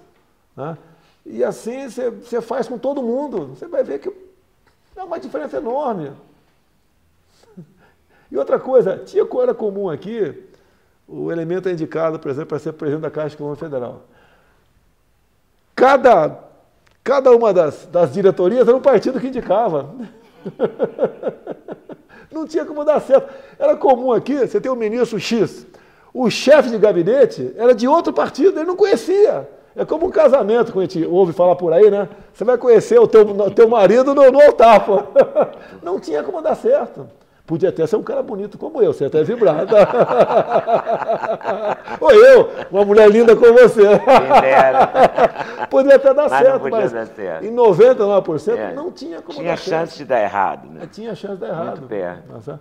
Então, hoje em dia, como eles tiveram liberdade total para contratar seu primeiro escalão, eu tenho o poder de veto. O cara lá botou um elemento lá esquisito, pode até estar sendo, né, levando bola nas costas, dizer, opa, ô ministro, esse cara aí não não dá não, olha a vida pregressa dele, vai ter dor de cabeça. É. Isso sempre me incomodou. Por que, que não levantam a ficha das pessoas que vão indicar antes? Não, mas no né? passado. Hoje indica... tem o Google, é tão fácil. Né? A indicação tinha outros interesses. Por isso, porque tinha outros interesses. O cara interesses. bota lá e torce para não dar errado. Mas vai dar errado. Ai, meu Deus, precisamos tanto dar certo, né? Vai, não, tá, tá dando certo. Eu não, quero, eu não, eu não posso falar bem de mim. Mas você vê que está algo diferente por aí. Não é o fato de eu ir para qualquer lugar do Brasil e ser cumprimentado, muitas vezes ovacionado, que está acontecendo isso. Está é, mudando, tá, estamos recuperando o emprego, o pessoal está começando a acreditar no Brasil. Agora, por exemplo, não só o ministro do Turismo, como o presidente da Embratur, acertaram uma. Tinha uma empresa italia, é, espanhola que fazia uma linha Madrid-Lima, no Peru. Agora vai ficar, vai passar em Manaus, ficar algumas horas lá, vai ter uma opção de turismo lá, lá na, na, região. Como um turista americano disse há muitos anos, né? Olha, agora posso morrer em paz, feliz, porque conheci a Amazônia, em especial o Rio. Você, eu, que, eu, que eu conheço da Amazônia, um pouco de, do serviço militar, algumas viagens ao projeto Calha Norte, né, e de avião. É uma coisa maravilhosa, não tem preço aquilo para o turismo, não aquilo.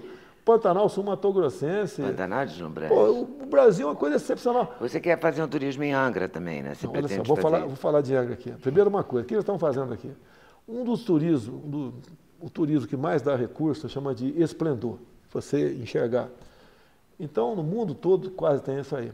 O que, que nós acertamos com quem está tra tratando disso aí é o, é o presidente da Embratur. Esse mês de agosto vai afundar duas médias embarcações em Recife. Né? E está o plano todo pronto, já acertado com, com, com o comandante do Exército de Defesa, tanques, é, carcaça de aviões, embarcações né? e outros vagões de trem. Em cada hotel, a costa do Brasil, você vê a distância, 100, 200, 500 metros, de acordo com a profundidade, vão afundar um trem desse. Aquele hotel vai ficar cheio o ano todo. Que esse turismo, né, turista, ele vai para o hotel, leva o teu cilindro, a sua garrafa, vai ter alguém do lado para encher a garrafa dele ali, vai ter alguém para levar de barco lá, e ele, o prazer dele é ficar mergulhando o dia todo. Tá? Alguns vão querer até dar um tirinho em peixe, o pessoal vai começar a reclamar, pô, está tirando em peixe. Pô, pelo amor de Deus, não vamos entrar nessa neurose como está alguns ambientalistas, né? Pode praticar caça submarina também, sem problema nenhum. O ecossistema é potencializado nessas embarcações. Isso é uma coisa simples. Baía de Angra. Baía de Angra. Agora, olha só, vamos lá. O Rio de Janeiro está ruim de grana, está ruim de dinheiro? Está. Está ruim, né? Vê o problema que teve aí, os governos anteriores, em grande parte por corrupção e desleixo, sim. É. Tá? Mas o que, que interessa? Está quebrado. A cidade também tem problema. Então, vários municípios. O Rio teve vários, tem vários governadores eh, incriminados, presos. O Sérgio Cabral foi condenado a duzentos e tantos anos de cadeia. Então o Rio tem todas as razões para estar onde está, né? Baía de Angra, você vai em Cancún, por exemplo. Né? Cancún. Levantemos aqui o faturamento em Cancún são 12 bilhões de dólares, um bilhão por mês. Então você olha Cancún, tem uma água realmente inigualável, tá certo? É o azul, coisa mais linda que tem, como é, como é Fernando Noronha, mais ou menos lá. Daí você vai para a Baía de Angra, com todo respeito, a água é mais quente, também é muito transparente, são dezenas de ilhas com praias, tem tudo lá que, que inventaram lá? Estação Ecológica de Tamoios. Em 29 centros geográficos, né, muito bem localizado para a maldade, no raio de um quilômetro não pode qualquer atividade humana. O que, que eu pretendo? Revogar esse decreto. Primeiro problema, o decreto que trata de meio ambiente só pode ser revogado por lei. O primeiro problema é esse. Qual é a economia atualmente da Baía, da Baía de Angra? Vamos lá? Em parte, seguro defeso fraudulento. Tanto é que Paraty, não sei se está valendo ainda, além do seguro defeso federal, tem um seguro defeso municipal. Tá? Na pista você está lá cheio de gente vendendo cuscuz. Você não sabe se é com S ou com Z, mas você fica toda embaralhada lá, cuscuz. Tá? Água de coco e cocoroca frita. A Baía de Angra podia ser mais rendosa até do que Cancún. Tem países que já entraram em contato comigo, que eu não, fiz uma campanha, ainda tinha uma pré-campanha, comecei quatro anos antes, indo para a Ásia, Israel, outros países. Tá? E agora, depois da minha eleição, não posso falar o nome do país ainda, tá certo? Mas está pronto.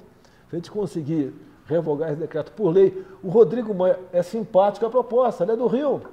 Conversei com ele e ele falou, por que, quem pode ser contra isso aí?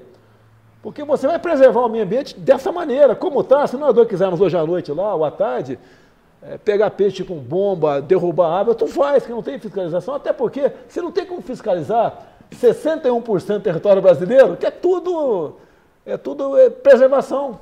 Tá certo? Então tem país que quer investir na casa de um bilhão de dólares para fazer infraestrutura com portos modernos, tá certo? para a gente explodir no turismo. E esse turismo vai ser, em grande parte, de fora do Brasil. O que, que falta? Não falta nada. A mesma coisa na Foz do Rio Ribeira de Iguape, lá em São Paulo, lá na região de Iguape, Canané, Ilha Cumprida, é a mesma coisa. Inventaram um tempo atrás, agora ampliaram. Estação Ecológica da Jureia. A paulistada que descia para passar sábado domingo, um feriadão que ficava ali, naquelas choupanas, que gastava em média um piloto 500 reais por dia. Por que 500 reais? alugava um barquinho ali, vai pescar roubalo de currículo, né? Você bota, no, você bota o robalo na marcha, o, motorzinho na marcha lenta e vai puxando. E você pega um montão de robalete de média 800 gramas. Esse é o tamanho desse robalete, não tem, tem valor comercial, ninguém está ninguém tá agredindo a natureza, nem, nem pescando de forma predatória esse robalo. Não vai mais, porque tudo é estação ecológica. E assim, um montão de lugar do Brasil. Se a gente der o pontapé inicial da Baía de Angra, a gente explode no turismo do Brasil. Que daí a gente começa a criar.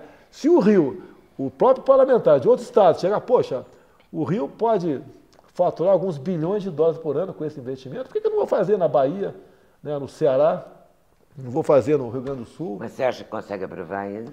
Acho que sim, porque a gente está no trabalho de convencimento. Né? A primeira coisa que você tem que fazer é a propaganda. É eu, eu, comparo com Cancún. Você não, você não tem como me, me falar que eu estou errado. Olha Cancún, olha o Rio de Janeiro. Você imaginou uma 12 bilhões de dólares de turismo ali na Baía de Angra? Tirava o Rio do sufoco, pô. Tá certo? Então isso tudo pode ser feito. O Brasil é o país que tem o maior potencial de riquezas é, naturais para o turismo. Ninguém tem o que nós temos. Não é possível a Torre Eiffel receber mais turistas do que o Brasil todo. É o que nós acertamos agora. Eu devo estar nesse mês, na região da Tríplice Fronteira, o nosso aeroporto lá, o nosso não é internacional, tem problemas, então estarei do lado da Argentina com o Macri, está sendo trabalhado isso aí. Uma empresa aérea é, espanhola vai começar a fazer uma linha, né, Madrid, ali, meu Deus do céu, Cidade do Leste, se não me engano, tá. Cidade do Leste Paraguai. Cidade do Leste Paraguai. Paraguai. Ali na Argentina, ali. Do Iguaçu. É, é, é, do, ali na Trilha Fronteira. Tá? Eu vou lá porque vai ser a inauguração da primeira linha da Espanha para lá. Nós temos algum ganho nisso, porque que a melhor vista, desculpe os argentinos, é do lado do Brasil. Vai ter que vir para o nosso lado. Agora, o que, que essa empresa, é, juntamente com, com a pessoa que mexe com turismo, né, vai fazer? Vai vender, entre aspas, né, vender, vai divulgar em 6 mil agências da Europa, a grande maioria na Espanha, o turismo para o Brasil. Assim como esse, é, você não quer ir para Lima, mas o avião para em Manaus. E assim, é, várias outras pontos turísticos estão sendo programados no Brasil. Brasil. O turismo mexe com 10% do PIB no mundo. O Brasil. O turismo é emprego também. É emprego, é rede hoteleira, poxa, um montão de é coisa. Alimentação, transporte. Um montão de coisa, um montão de coisa. O Brasil tem que dar certo. Agora ou nunca. Agora é verdade, agora nunca. Não tem, não tem, outra, tem outra chance, não. Pô. Você disse que não pensa em reeleição, não? Se você pensar, Oleda, você está fadada ao insucesso. Mas você toma um monte de atitude assim que você sabe que vai levar tranco da imprensa. Não tem problema sabe? nenhum. Não, você não liga, não? risada. A indicação do Eduardo. É, começou uma Eu nunca onda, sei né? se é 01, 02, 03, faz Eduardo uma 03. Começou uma onda. 03. Você vê, até nas minhas mídias sociais, que tem gente mais celeste, mais, mais simpática a nós, era 60% contrário. E devagar fomos mostrando, né? O Trump mesmo falou que conhecia ele, bem-vindo. Digo, pergunta uma coisa. Imagine você, você aqui, presidente da República, tá? E o filho do Macri é embaixador aqui, liga para você, liga para você, a torcida fala, o embaixador Macri quer falar contigo. Não vai ser diferente? Se fosse um outro, vai. A princípio, traz o garoto para cá agora. Agora o meu filho fala inglês, fala espanhol. Você, frita hambúrguer, frita hambúrguer, entrega a pizza. Essa história de fritar hambúrguer. Mas entrega a pizza. Agora, por que, que ele fritou hambúrguer e entregou pizza nos Estados Unidos? Queria ficar seis meses lá, aperfeiçoar seu inglês. Falei, eu não tenho como te bancar. Não, pai, eu vou entregar, eu vou, eu vou entregar pizza lá, fritar hambúrguer, lá, fazer qualquer negócio. E assim fez. E quando ele falou, foi questionado, ele falou, já fritei hambúrguer nos Estados Unidos. O pessoal caiu de pau. Olha, com todo respeito aos brasileiros aqui, que tem uma profissão humilde, de, que trabalha aí nessas fast food da vida aí. Na chapa. Na, na, chapa. Olha, lá fritar hambúrguer te dá direito à casa própria, a ter carro, a ter um futuro, e dar dignidade à sua família. Aqui não, é diferente. Tá? Ele aprendeu inglês, ele é fluente. Ficou um tempo na Aerolíneas Argentinas, é, um turismo aqui, na, aqui em Bariloche também, viajando de avião, de aperfeiçoou o espanhol dele. Você acha que você consegue? Eu acredito que sim, não, não, é só isso. Não é só isso, né? O pessoal tem a filha dele, vai ser o filho de alguém, né? Se for você, qual é o teu pai? Ah, eu acho que eu não mandava meu filho, não, só para ele não ficar longe de mim. Olha, por egoísmo. Por duas você vezes. Você não tem medo primeiro, de mandar ele para longe, não? Só, ele queria já morar nos Estados Unidos há um, há um tempo atrás. Daí eu falei, pintor, vem candidato a. É, faz um concurso público para a Polícia Federal, corre atrás. Ele passou. Daí começou também, pô, pai, tá complicado aqui, eu, eu acho que vou ter mais futuro nos Estados Unidos. Pô, tem eleições ano que vem, disputa a eleição, ganhou. Nessa última agora foi mais votado. Logicamente que grande parte de influência minha, não gastamos nada, tá? Grande parte de influência minha. Foi mais votado da história do Brasil. E apareceu essa oportunidade, dada a amizade com a família Trump, que o embaixador é o cartão de visita. É igual eu, por exemplo, eu sou o presidente, eu não, sou, eu não entro em campo para jogar futebol, quem entra em campo são os 22 ministros. Ele tem a turma dele lá. Onde ele está agora no momento? Está nos Emirados Árabes. Está aqui, inclusive, ele foi lá, falou do KC-390. Já não, não existe um adido militar das Forças Armadas lá. É, isso aí está trazendo essa ideia para cá. Vou conversar com o ministro Fernando da, da, da, da Defesa, se há esse interesse. Realmente, é um, é um, é um mundo, um mar de, de negócios, os Emirados Árabes estão crescendo muito é, tratou de outras questões. Tá? Esteve no Catar. Você acha que ele tem vocação para isso? É tem, ele gosta disso. Em três, quatro dias esteve no Catar, conversou com as autoridades do, primeiro escalão dos respectivos chefes de Estado.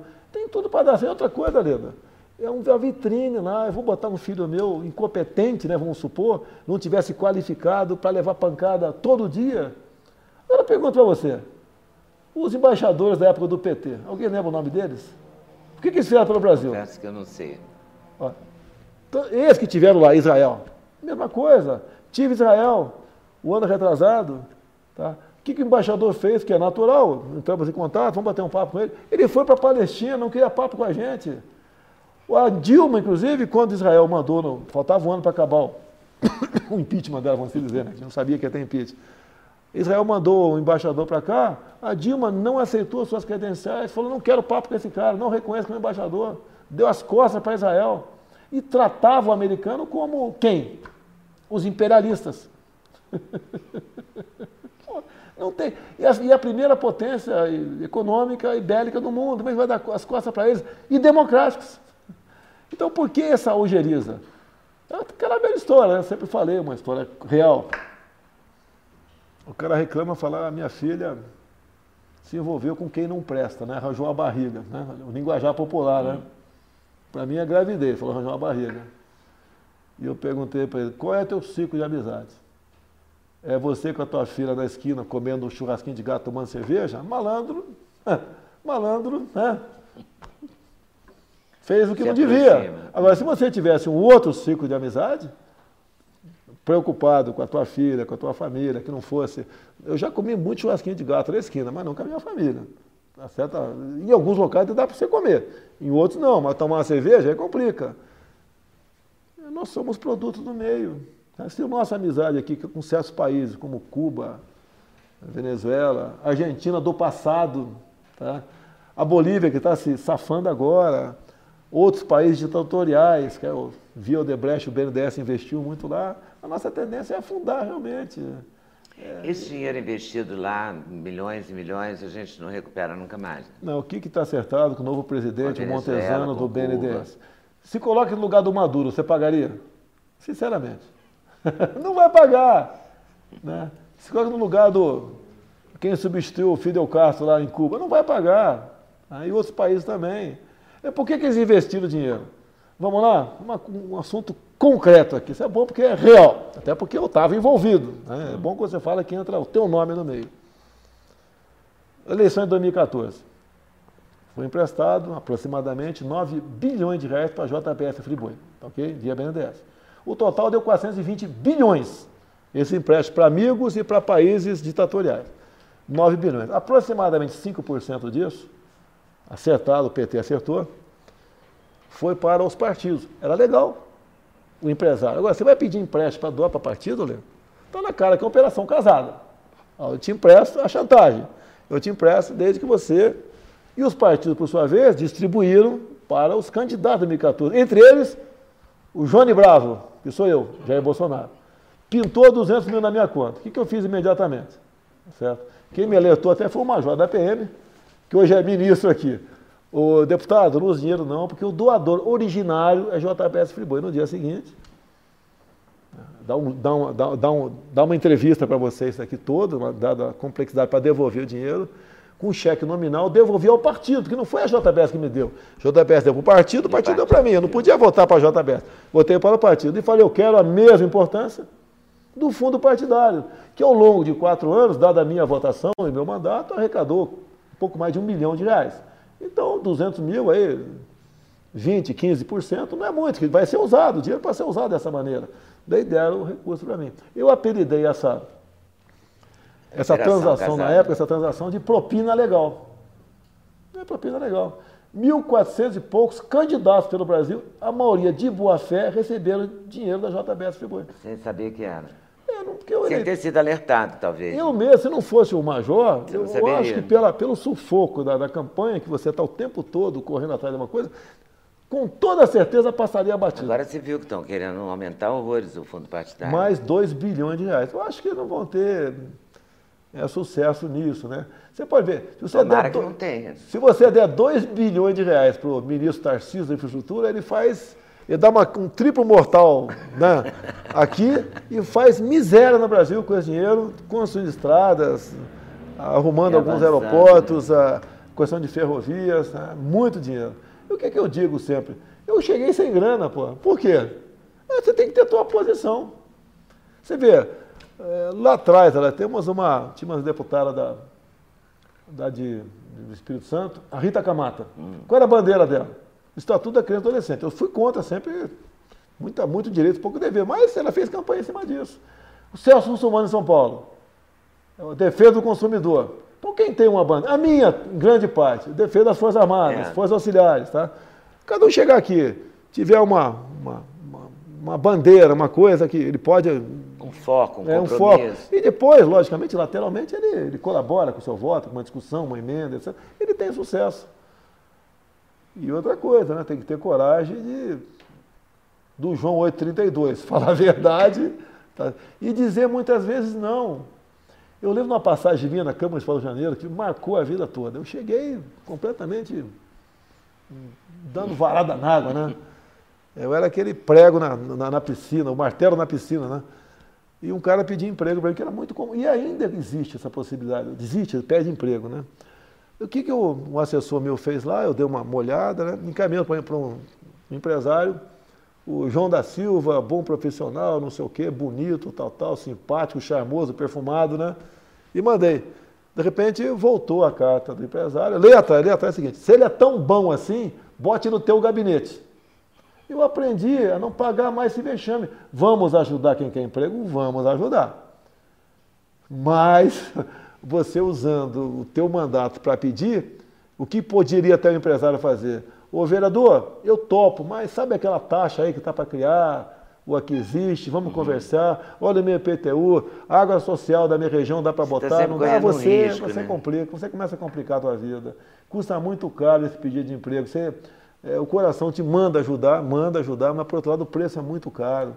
Quantas vezes Imagino isso na presidência da República. Quantas vezes Quanto eu tive, cuidado tem que ser tomado? Quantas vezes eu tinha lá, por exemplo, né, pedidos, né? O vereador, arranja um ônibus para minha comunidade ir para tal local. Se você pedisse, o pessoal da FETransporte dava. Você já ouviu falar da FETransporte, né? Já, muito bem. Conheço. nunca fiz falar. nenhum pedido, nunca fiz nenhum pedido. Mas como é que você vai fazer agora na presidência? Você tem que ficar não, é, essas questões também, né? eu tento resolver no atacado. É que eu costumo dizer, né? É muito fácil você defender o povo, o empregado, que dá mais votos. Você dá pancada no patrão. Agora, sem patrão não tem emprego. Também tem isso. Então, é difícil a vida do, do empregado, sim, como é do patrão, mas é, é, muito, muito pior do desempregado. E como é que a gente pode ajudar o emprego? É tirando o estado do cangote do povo. Você quer ver uma coisa simples que a gente ajudou ele pode falar, mas é, eu não sabia. Você sabia que meu pai, que foi enterrado em 95, está vivo? O teu também está vivo. Como assim? Porque o atestado de óbito tem validade. Se você tiver um problema qualquer, que tem que envolver o nome do teu pai, você tem ah. que ir no cartório agora, não vale a tua certidão. Ah, não, não vale. vale? Tem um prazo de validade, poucos meses, para você começar a mover o processo para dizer que você é filha do cara. Caramba, Nós, nessa, sério isso? Nessa MP da Liberdade Econômica, botamos lá que vale eternamente, não só o óbito, bem como o nascimento. Eu não botei o casamento, tem malandro aí que é casado com um montão de mulher, né? Daí...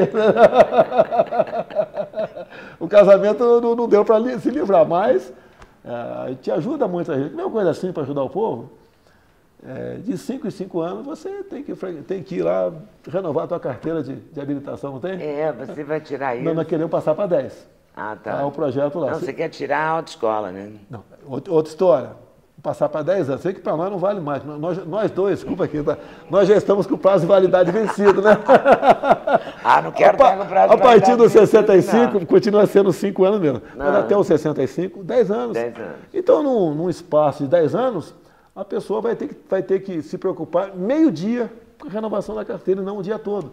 Outra coisa, os caminhoneiros, motor de táxi, de Uber, de ônibus, de van, para perder 20 pontos é um descuido. Estamos propondo passar para 40 pontos, para todo mundo. Tem gente que critica. Mas quando você caça a carteira de alguém, se é um desses profissionais, se é um você caçou. Você caçou sobrevivência. Carteira de trabalho dele. Daí ele vai para. Eu vou, eu vou com a carteira vencida mesmo. Passa, está cometendo um crime. Outra coisa, você tem que ter o um atestado médico, não tem? Hum. É, geralmente, é, atestado médico, hoje em dia ainda é, em clínicas conveniadas do Detran. Em média, é. 300 reais. O que, que eu estou permitindo? Você pode pegar teu irmão, teu filho, quem sabe o Duda seja médico um dia, né? E ele dá a tua, até assina tua atestado ali. Você está economizando 300 reais. Quer ver? No nosso tempo, tinha videogame? Nosso tempo não tinha, né? Não. É, você brincava na rua, né? É, de bola, de bola de gude. Até joga, jogou, já jogou bola também? Já joguei já bola, já brinquei de bola de gude. Tá, então não tem. Por que, que simulador? Aí nós acabamos o simulador com uma, uma decisão do ministro Tarcísio junto ao CONTRAN. Menos 300 reais. Uma carteira de motorista custa, custa hoje em dia em torno de 2 mil reais, que muita gente não pode, é complicado, vai passar para 1.400. Está ajudando as pessoas. E muitas e muitas outras medidas estamos tomando providência. Quer ver um tempo atrás. Você não acha que estamos correndo risco, não? Né? Não, Porque a pessoa a vai questão fazer de autoescola. Você não está suspendendo o exame, né? Não, eu não tenho poder para isso, tem que ser lei, o Congresso que vai decidir. Eu não tenho. Tem gente que acha que eu tenho poderes, não tenho poderes. Tenho que terminar a entrevista, estão me fazendo gestos. O que, que eu faço? Pessoal chato aí, foi? Estão me fazendo gestos. Então, sinalizaram para o Duda, que agora manda em mim, né? Filhos mandam na gente, né? Depois de um certo tempo. Você Como tá é que está a nova bem? vida de vovó? Está tranquilo? Ah, tá tranquilo, é muito legal. Eu também sou vovó, tá vendo? Do Flávio, né? As meninas. É, duas meninas. São duas lindas. Duas meninas. É, tá barato, seu vovó. E você consegue ter almoçar domingo com a família? Consegue fazer um churrasquinho aqui? Não, no, na sua churrasco, casa? Lá, eu acho, no... ao longo desses sete meses, eu fiz, eu acho, uns quatro churrascos lá em casa. Tá, Mas na, dá para ter uma vida em família? É muito reservada. Pouca gente vai Não, na casa, sim. até porque é, eu tenho Até porque muito, você é presidente eu, eu, da República, eu tô numa, Leda, eu estou numa missão, Leda. Eu no sábado domingo eu não estou olhando para o né, espaço Mas lá. tem que tirar um tempinho para ficar, curtir Faça, faça alguma coisa, tudo bem, tem uma piscina, ela tem tudo lá na Nova Orlando, tem tudo, fica até com vergonha de falar, tem tudo lá, tem tudo. É mesmo? Tem tudo lá, piscina, sala de musculação. E tem muito empregado?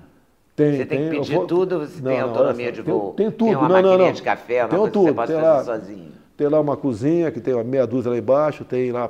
Tem umas 10 pessoas no mínimo. Não é 24 horas por dia, porque eu acabei com isso aí. O que, que eu falei? Ah, é? Olha, comigo, se eu cheguei até 19 horas, tudo bem, a gente vai jantar com a, com a esposa aí. Fora, por mim, não pode estar dispensado todo mundo. Tá certo? É, espaço enorme, mas. Você consegue esquentar no micro-ondas sozinho, assim? Não, Não, sempre fiz isso. Agora, tá, tá ali, eu vou lá na cozinha, converso com o pessoal. E se quiser entrevistar um dia o pessoal lá, tá, tá, da minha parte, está liberado. São militares ativos, eles são mais retraídos para dar entrevista. Não, não iam me criticar. Sim, com, mas... É natural, né? Não vai mas me... você está se sentindo à vontade? Quer dizer, você Sim, armou completamente à vontade. para você ficar à vontade? Não, completamente à vontade. Porque ninguém fica à vontade Quer com ver, 10 pessoas. Eu fiz dois desafios para a imprensa, mas não vou falar para você. Primeiro, Veja meus gastos com cartão corporativo. Eu não vou falar para você. Tá? Desafio empresa semana. Veja meus gastos. Veja quanto eu gasto por mês no Alvorada. O Temer ocupou o torto, né? A Dilma ocupou a Alvorada. O, o global, o montante. Não, mas eu não falo nem do custo, eu falo da sua liberdade pessoal. Assim. Não, não, eu trato você... muito bem o pessoal. Não, sim, mas você que... consegue se mexer Consigo, sozinho ali. Sem problema. Tem uma privacidade. Não, não, não, Fiquei 15 anos no exército. Quando eu fui para o Japão, agora em Osaka, como eu não, não sou, não sou muito afeto à comida japonesa, né? eu levei um, uns pacotes de miojo lá, né? E tomei, foi muito bom, o almoço é excepcional. Levou miojo pro Japão aí. É, mas lá não dá, lá não dá realmente, porque como é que você, a comida japonesa não, Você não eu não gosta, acostumei não, ainda, não, não, não, não, não, não me Você acostumei. gosta de quê de comida? No, de no. Brasil, qualquer coisa, churrasco de gato feijão. na esquina, qualquer Mas coisa. você gosta de né? arroz, feijão, assim? É um o que tiver ali, eu costumo dizer que no Brasil só não como o que não tem. Cuidado, Helena. ainda bem, ainda bem. Tá aí o Dura, tá aí? Duda Cadê, tá o, aí. cadê o Dalai, rapaz? Vai ter O olho. diretor está em todas, tomando conta. Ai, ai, essa relação também é legal sua com seus filhos, né? Ah, sem problemas. Sempre foi colada, né? Sem problemas, me visitam. O Eduardo está viajando. Sim, O Carlos fica mais daqui a enclausulado pouco chega e vem, né? O 04 está em Brasília. né? A menina está lá.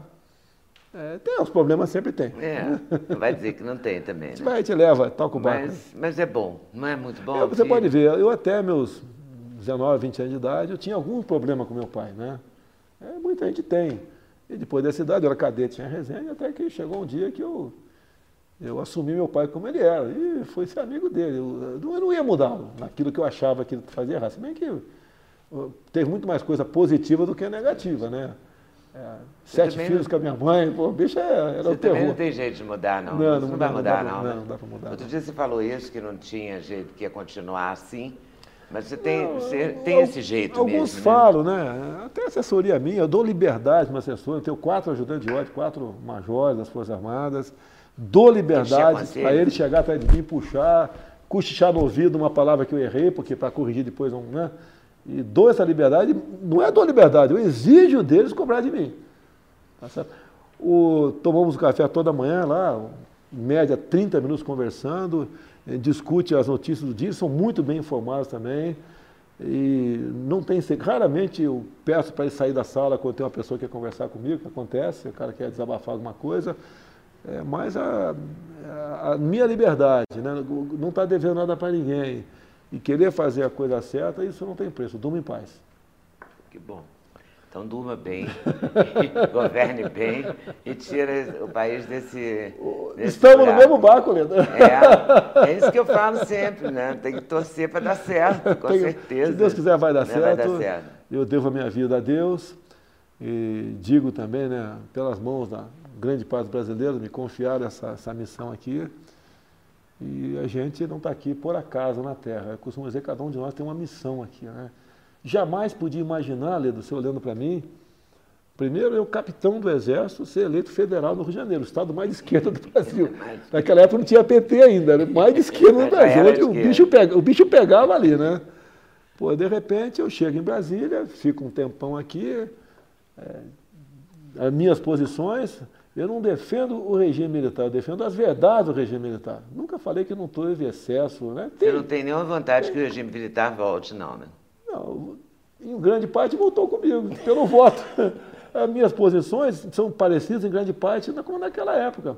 Como o Figueiredo não aceitou uma Copa do Mundo no Brasil, porque tinha coisa mais importante para fazer com o nosso dinheiro, eu não aceitaria algo semelhante aqui no Brasil também.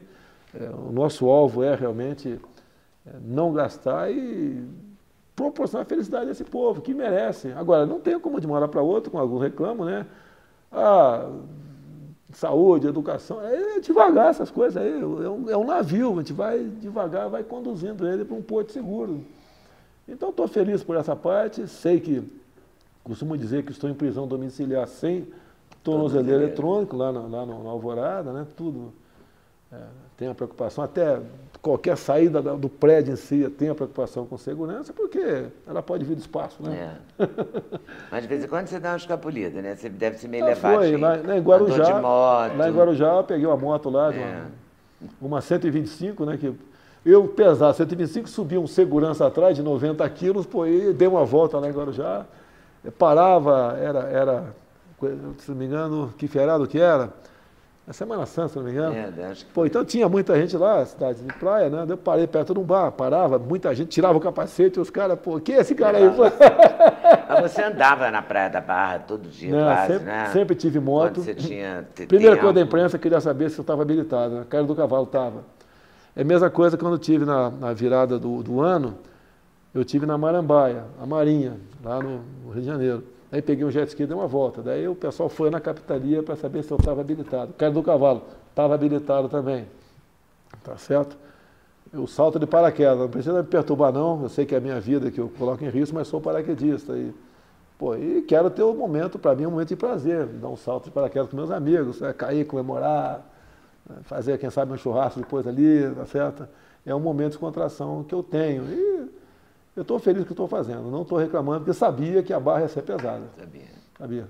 Não estava inocente nessa não, história? Não, não, não. Fiquei 28 anos dentro da Câmara. Muita gente falou, né? Não fez nada na Câmara. Eu falo, ó, se tivesse feito, estaria preso.